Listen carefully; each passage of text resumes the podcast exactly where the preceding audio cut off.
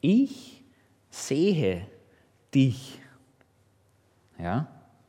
Das ist nicht der Vers der Jahreslosung, über den ich predigen darf. Ich sehe dich, das ist die Begrüßung von den blauen Aliens in wahrscheinlich derzeit größten Actionkracher im Kino, Avatar Teil 2, oder? So begrüßen sich die, die, nicht die Menschen, sondern eben die, diese Kreaturen, ähm, wenn sie einander sehen. Dann machen sie irgendeine komische Handbewegung dazu, aber sie sagen, ich sehe dich, wenn sie jemanden freundlich grüßen wollen. Und das ist eine Geschichte, also ich weiß nicht, ob du den angeschaut hast oder ob du den lieber gar nicht anschauen willst, ist nicht so wichtig, aber es ist eine Geschichte über eine Familie. Ja? Eine Familie mit mehreren Kindern im Teenageralter. Also genau, Spannung ist garantiert. Und darunter sind zwei Söhne in der Familie. Und der eine, der ältere, der größere, der wird vorbereitet fürs echte Leben, oder? Für den Kampf. Er soll ein Krieger werden. Ähm, und auf ihn, da, da fließt die Aufmerksamkeit der Eltern und eigentlich allen rundherum. Es geht immer um ihn. Und der jüngere, der kleinere Bruder, der spielt immer die zweite Geige. Ja? Immer wird er übergangen. Immer, immer wieder schaut man über ihn hinweg. Und wie es natürlich im Hollywood-Film ist, das muss ja so sein, oder das führt ihn in die Rebellion schlussendlich. Er macht allerhand Blödsinn und er gelangt in brenzlige Situationen, bis ein Mädchen zu ihm diesen überaus bedeutungsvollen Satz endlich sagt. Ich sehe dich, sagt sie zu ihm. Und das ändert alles in ihm. Sie sagt zu ihm, ich sehe dich. Und sie meint damit nicht seinen Körper, ich sehe, dass du da bist oder so, sondern sondern ich sehe dich. Das ist eine tiefgehende Aussage in dem Film. Es ist eine, ist eine spirituelle Aussage eigentlich. Also ähm, ist natürlich kein christlicher Film, aber es ist eine spirituelle Aussage, wenn, die Leute, wenn diese Personen, diese Aliens zueinander sagen, ich sehe dich. Es ist eine Liebeserklärung, aber ohne Romantik irgendwie. Ja, ich sehe dich mit deinem Herzen, mit deiner Seele. Ich nehme dich, ich nehme dich wirklich wahr. Ja? Und Jetzt frage ich dich, naja, wer sieht dich? Also auf diese Weise. Und wer sieht mich? Nimmt mich irgendjemand wirklich wahr? Und die Geschichte um diesen Jahreslosungsvers aus 1. Mose 16, 13, die stellt uns auch eine Person vor, die sich genau diese Frage eigentlich stellt. Sie spricht sie nicht aus. Und ähm, das ist eine Geschichte, da wo es unter anderem um Abraham geht. Abraham ist wahrscheinlich die alttestamentliche Person und Figur schlechthin, oder? Also eine der zentralsten Leute da drin. Und im ersten Buch Mose, ganz am Anfang der Bibel, wird uns eine von den allerberühmtesten Begegnungen berichtet, die er überhaupt mit Gott hat. Die eine, vielleicht eine der berühmtesten Geschichten überhaupt. Und Gott sagt da zu ihm, zu Abraham, hab keine Angst weil ich will dich beschützen. Und ich will dich reich belohnen, lieber Abraham. Und das ist keine schlechte Zusage, oder? Weil die, wenn dir jemand das sagt, ich, ich werde auf dich aufpassen und ich werde dich ganz reich belohnen, ist nicht schlecht, oder? Aber der Abraham hat doch einen Einwand. Er sagt, oder er befürchtet, ähm, dass er kinderlos sterben wird. Er hat keine Kinder, er hat keinen Sohn, er hat keinen Erben. Diese Angst ist viel größer, oder? Das wäre der größte Lohn, den Gott ihm geben könnte. Es ist ihm egal an dem Punkt vielleicht, was er für Rinderherden und Diener und sonstige Besitztümer hat. Für ihn ist dieser Gedanke gleichbedeutend, dass eigentlich sein Leben völlig umsonst war, wenn er ohne Kinder sterben muss. Alles andere ist irgendwo unbedeutend oder weit weniger wichtig. Der ganze göttliche Lohn, der ihm hier versprochen wird, der erscheint ihm eigentlich irgendwo wertlos. Wenn sein ganzes Lebenswerk, alles was er hat, dann eines Tages einem seiner Angestellten einfach übergeben wird und der das alles erbt, was Gott ihm geschenkt hat, was Abraham erarbeitet hat. Und Gott begegnet dem mit einer noch viel gewaltigeren Verheißung als das, was er schon versprochen hat. Er sagt ihm, Abraham, du wirst einen Sohn bekommen. Ja? Und anstatt dass mit diesem Satz, vielleicht mit einem Amen, dann das Gespräch mit Gott endet, geht es weiter und der Herr führt Abraham nach draußen. Ich bin hier in Genesis 15, Vers 5. Er führt Abraham nach draußen und er spricht zu ihm, schau hinauf zum Himmel. Und das haben wir gestern Abend vielleicht gemacht. Kannst du etwa die Sterne zählen? Das konnten wir wahrscheinlich nicht. Schau hinauf zum Himmel. Kannst du die Sterne zählen? Und er versprach ihm, so zahlreich werden deine Nachkommen sein. Und Abraham glaubte dem Herrn. Das heißt, er hat darauf vertraut, dass Gott das wirklich tun wird. Und der Herr erklärte ihn wegen seines Glaubens für gerecht. Dann sprach der Herr zu ihm, ich bin der Herr, der dich aus Ur in Chaldea geführt hat, um dir dieses Land zu geben. Das heißt, Gott sagt dem Abraham zu, dass er einen Sohn haben soll, einen Erben, sein größter Wunsch soll in Erfüllung gehen. Und dass ihm noch weitere Nachkommen geschenkt werden. Dass ein ganzes Volk aus ihm herausgehen soll, so zahlreich wie die Sterne auf dem Himmel. Unzählbar. Und dieses Versprechen, das Gott ihm da gibt, das bestätigt er, er besiegelt es mit seinem eigenen Namen. Oder er sagt im Prinzip, bei meiner Ehre, äh, ich unterschreibe mit meinem eigenen Blut sozusagen. Ja? Und Gott also weil Gott ihm das verspricht, vertraut Abraham darauf. Und er glaubt, dass er das wirklich tun wird. Und deswegen, wegen diesem Glauben, wird äh, nicht Moses, sondern Abraham gerecht gesprochen. Also Gott betrachtet Abraham für einen gerechten Mann aufgrund dieses Glaubens, nicht weil er etwas getan oder nicht getan hat. Und endlich, oder? Jetzt ist es endlich soweit. Und Abrahams Frau, Abraham ist verheiratet, auch ihr kommt ja Ehre zu dadurch, oder? Da, als Mutter ist man in einer würdevollen Position plötzlich. Sie, sie wird geehrt, weil sie Mutter ist, nicht einfach nur, weil sie reich oder besonders oder sonst was ist. Ihr Leben wird jetzt dann mit Würde gekrönt. Und dazu kommt natürlich die Freude über das Kind, oder? Das eigentliche Kind ist natürlich auch schön, dass sie jetzt einen Sohn haben werden, einen Erben. Und jetzt hat Hagar einen Sohn zur Welt gebracht. Ja? Das Kind ist da und er heißt Ismael. Ja? Aber diese Hagar ist keine glückliche, frisch gebackene Mutter. Sie freut sich nicht. Im Gegenteil, sie ist tief verzweifelt. Hagar fühlt sich wertlos. Und sie ist unglücklich. Sie ist eine unglückliche Frau. Weil es gibt niemanden, der sich darum kümmert, was eines Tages aus ihr und aus ihrem Sohn werden wird. Weil Hagar auch die zweite Geige spielt. Sie ist nämlich nicht die Frau von Abraham. Sie ist nicht seine Ehefrau. Aber sie hat das Kind von Abraham jetzt in ihrem Bauch. Sie ist eine ägyptische Sklavin. Und sie ist in dieser ganzen Geschichte das Opfer davon geworden, dass Abraham und seine eigentliche Frau Sarai diesem Versprechen von Gott mit menschlichen Mitteln nachhelfen versuchen. Ja?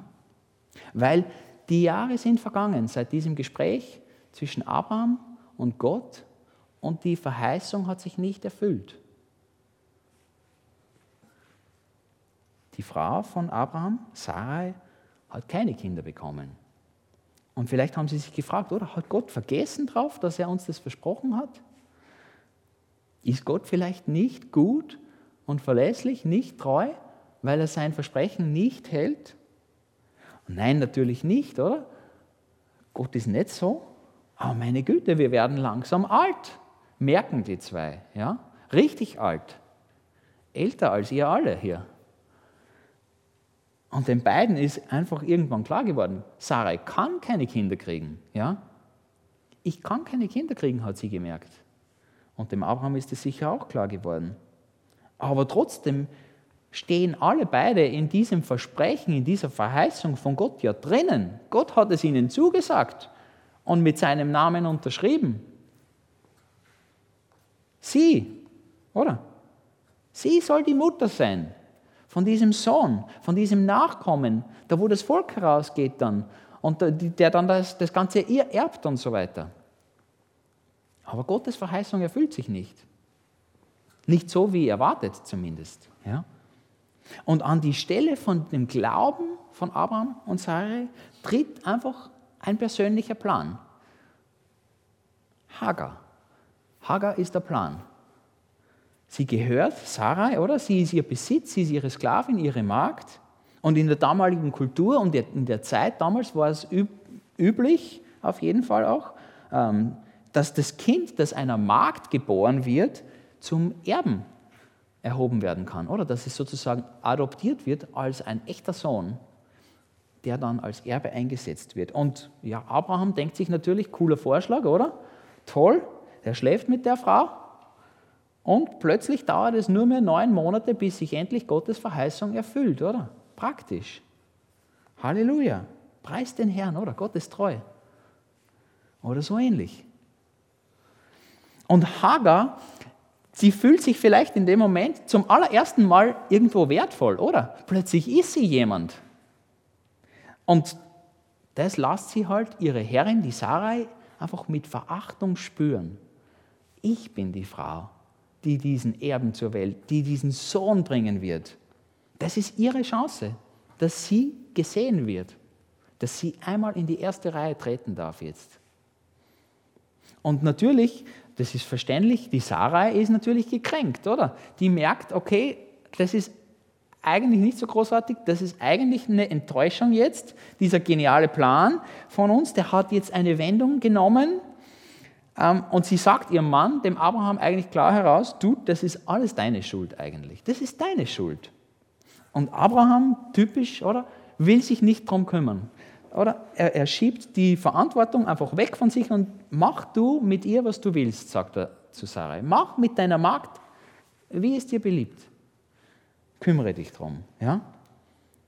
Und er wirft eigentlich aus der Sicht damals mit dieser schwangeren Sklavin ja diese ganze Verheißung von Gott weg. Da soll der Nachkomme jetzt daherkommen und jetzt lässt er da seine Frau diese Leute einfach ausradieren aus ihrem Leben. Oh, das ist eine schlimme Geschichte, das Ganze. Das ist wirklich eine schlimme Geschichte. Das ist eine menschliche Geschichte. Ich glaube, das passiert. Und Kapitel 15 fängt vielversprechend an, wortwörtlich, oder? Voller Versprechen startet Vers, äh, Kapitel 15. Und dann mit 1. Mose 16, wo unsere Jahres Jahreslosung steht, die fängt mit einem riesengroßen Jedoch oder mit einem Aber an. Wer sieht mich? Ich glaube, es braucht von uns wirklich nicht viel Vorstellungskraft, dass wir diese Situation von Hagar irgendwo nachempfinden, wo sie jetzt steht. Oder? Sie, sie wo wir sie treffen, da begegnen wir ihr als eine Nebenfrau, oder?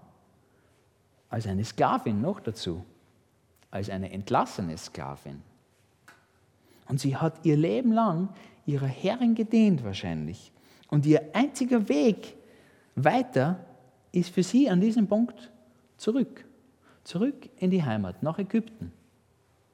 Sie ist jetzt auf dem Nachhauseweg dorthin, wo sie hergekommen ist. Und sie sitzt in der Wüste an einer Quelle, hochschwanger. Ich habe mich gefragt, was wünscht sich diese Hagar? Oder was geht in der Frau vor? Schrecklich. Oder wonach sehnt sich die? Ob die viel Vorfreude auf dieses Kind gehabt hat, ob das ihre Gedanken waren, ich weiß es nicht. Was die schon alles erlebt hat wahrscheinlich bis dahin. Und wie fühlt sie sich jetzt, wo sie da sitzt? Ich stelle mir vor, dass sie sitzt. Wertlos, denke ich, oder? So ein Mensch muss sich wertlos fühlen, wie ein Gegenstand, den man einfach entsorgen kann, weil das hat ihre Herrin gerade mit ihr gemacht. Die hat mich einfach entsorgt, braucht, braucht mich nicht mehr, unbedeutend, keine Zukunft. Ich glaube, Hagar muss einsam gewesen sein. Sie war auf jeden Fall verlassen, oder? sie war allein. Und das ist sicher nicht das erste Mal, dass ihr das passiert, oder? Weil sie ist ja offensichtlich irgendwann einmal früher in ihrem Leben als Sklavin in Sarais Hand gegeben worden, oder? Da hat auch jemand sie weggegeben. Da hat jemand gesagt, wir brauchen die nicht mehr, wir wollen die nicht mehr, jemand anderes kann sie haben. Und ich glaube, diese Liste, die könnten wir wahrscheinlich eine ganze Weile fortsetzen. Ähm, keine Ahnung, mit Begriffen wie hoffnungslos. Oder? Die Frau war sicher hoffnungslos und enttäuscht. Ähm, ich ich denke, dass sie einfach mal ernst genommen werden wollte als Mensch. Dass irgendjemand sie einmal als wertvoll betrachtet. Dass einmal jemand nicht über sie hinwegschaut. Ich lese 1. Mose Kapitel 16, die Verse 7 bis 14. Der Engel des Herrn fand Hagar in der Wüste, neben der Quelle am Weg nach Schur. Er sprach zu ihr, Hagar, Sklavin von Sarai, woher kommst du und wohin gehst du? Ich bin auf der Flucht vor meiner Herrin Sarai, antwortete sie. Da sprach der Engel des Herrn, kehr zu deiner Herrin zurück und ordne dich ihr unter. Ich werde dir mehr Nachkommen geben, als du zählen kannst. Du wirst einen Sohn bekommen. Nenne ihn Ismael, denn der Herr hat deine Hilferufe gehört. Dein Sohn wird ungezähmt sein wie ein wilder Esel. Er wird sich gegen alle stellen und alle werden gegen ihn sein. Ja, er wird mit allen seinen Brüdern im Streit leben. Da nannte Hagar den Herrn, der zu ihr gesprochen hatte, El Roi, denn sie sagte, ich habe den gesehen, der mich sieht. Die Quelle erhielt später den Namen Beer Lachai Roy. Sie liegt zwischen Kadesh und Beret. Das fängt an damit, dass der Engel des Herrn Hagar findet. Und dass, dass der Engel des Herrn sie in der Wüste gefunden hat, das bedeutet, dass er sie gesucht hat, oder? Er hat nach ihr gesucht. Das heißt, aus Gottes Sicht war Hagar überhaupt nicht wertlos. Und das ist das erste Mal im Alten Testament, dass Jesus in dieser Form des Engel des Herrn überhaupt auftritt. Für diese Frau. Das erste Mal. Niemand anderem. Eigentlich eine Ehre irgendwo. Und Jesus selbst heißt es, oder Jesus selbst macht sich auf die Suche nach diesem Menschen. Und was sagt er zu ihr? Er sagt, du wirst einen Sohn bekommen, wie Sarai, oder? Ich werde dir mehr Nachkommen geben, als du zählen kannst. So wie Abraham irgendwo. Das heißt, sie ist auch nicht bedeutungslos. Ein großes Volk wird auch aus ihr hervorgehen. Keine unwichtige Person. Überhaupt nicht. Und in ihrer Begegnung mit, Gott wird ihr da bewusst, hey, mein Leben hat Zukunft, oder? Da wird noch was aus mir werden. Und heute noch einmal aufzustehen und den nächsten Schritt zu setzen, es ist nicht hoffnungslos. Es ist nicht hoffnungslos, dass ich jetzt noch einmal aufstehe und einen Schritt setze. Sie merkt auch, ich bin nicht verlassen, ich bin nicht alleine hier. Ich bin der Einsamkeit nicht ausgeliefert. Da ist jemand, der auf mich schaut. Oder? Daran wird es ja deutlich. Daran wird all das deutlich, dass sie sagt, da ist jemand, der mich sieht. Ja, sicher, ich bin total enttäuscht. Ich glaube, sie war total enttäuscht, immer noch von ihrer Herrin, ist ja logisch. Ich glaube, die Hagar würde wahrscheinlich sagen an einem Tag wie heute, okay, ich schaue zurück, die letzten 365 Tage, da hat mein Leben eine oder mehrere Wendungen genommen, die waren katastrophal die waren nicht so, wie ich es mir vorgestellt habe. Überhaupt nicht. Und diese Frau, die mag hundertmal, die mag tausendmal über mich hinweg gesehen habe. Aber ich habe den gesehen, der mich sieht. Und das macht für sie den Unterschied. Es macht für sie den Unterschied. Es ändert alles in ihrem Leben. Hagar kann aufstehen. Sie kann sogar zurückgehen zu ihrer Chefin. Und Hagar bringt ihr, Welt, äh, ihr Kind zur Welt. Weil in der Verheißung des, dieses Gottes, der mich sucht und der mich findet, da hat mein Leben echte Zukunft, merkt sie.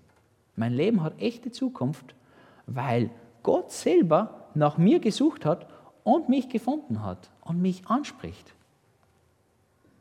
Und wir haben in dieser ja, wirklich schrecklichen Geschichte eigentlich schon auch irgendwo das perfekte Bild gleichzeitig. Das entsteht ganz einfach, wenn enttäuschte, verzweifelte Menschen, Menschen ohne Hoffnung, aufeinandertreffen, oder? Und wir haben drei von denen da. Der Abraham, der hat einen großen Glauben am Anfang. Er ist voller Vertrauen. Und doch ist er verzweifelt, weil, weil Gottes Versprechen sich nicht sichtbar erfüllt in seinem Leben. Und die Sarai, oder diese Frau, die sich einfach nach Würde sehnt, sie ist verzweifelt.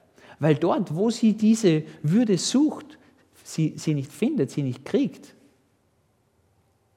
Und Hagars Leben, ihr Leben ist ja unerfüllt, oder?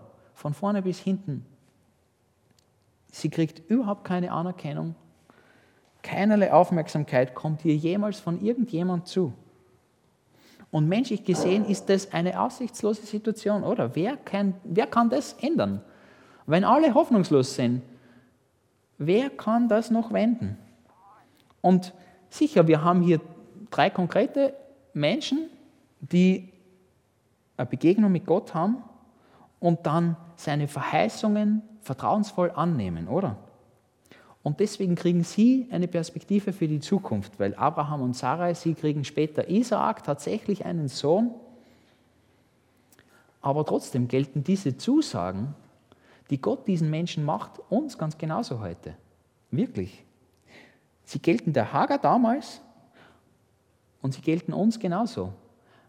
Die Hagar hat diese Verheißungen gebraucht und ich glaube, wir brauchen genau dieselben Verheißungen von Gott. Wir brauchen in unserem Leben dieselben Zusagen.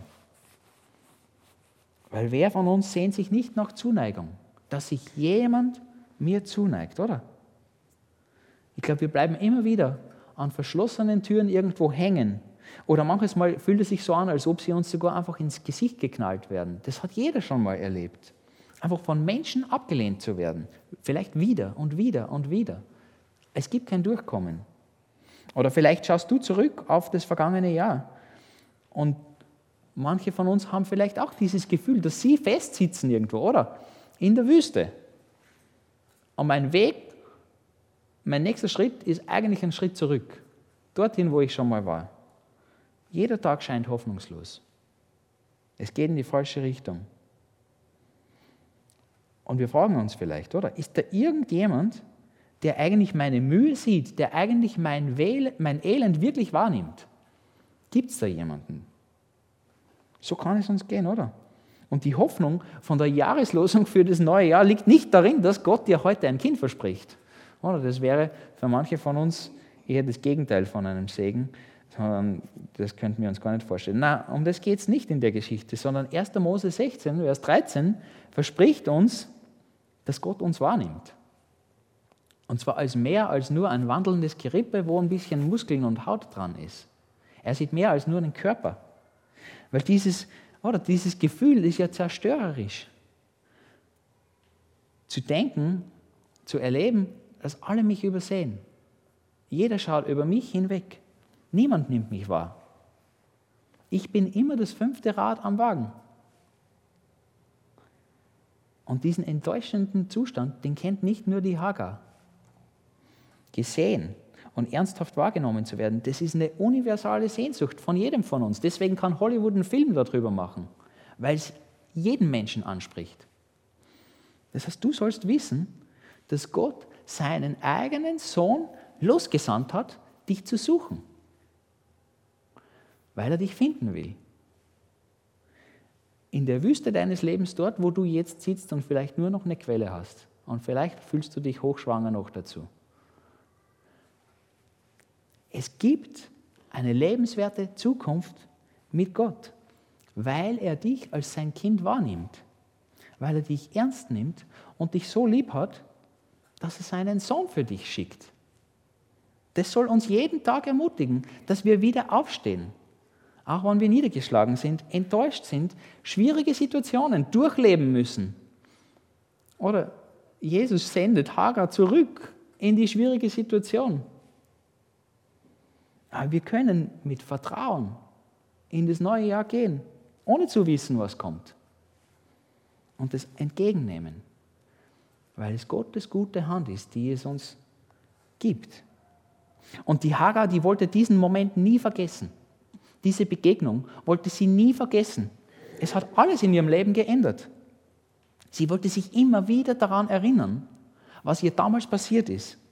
Und die konnte nicht in eine Druckerei gehen und sich ein Poster mit der Jahreslosung für die Wand machen lassen. Die hatte wahrscheinlich nicht mal eine Wand. Ähm, und darum hat sie diese Quelle benannt. Die Quelle hat einen Namen bekommen von ihr. Dieser Ort, an dem sie von Gott gefunden wurde. Brunnen des Lebendigen, der mich sieht.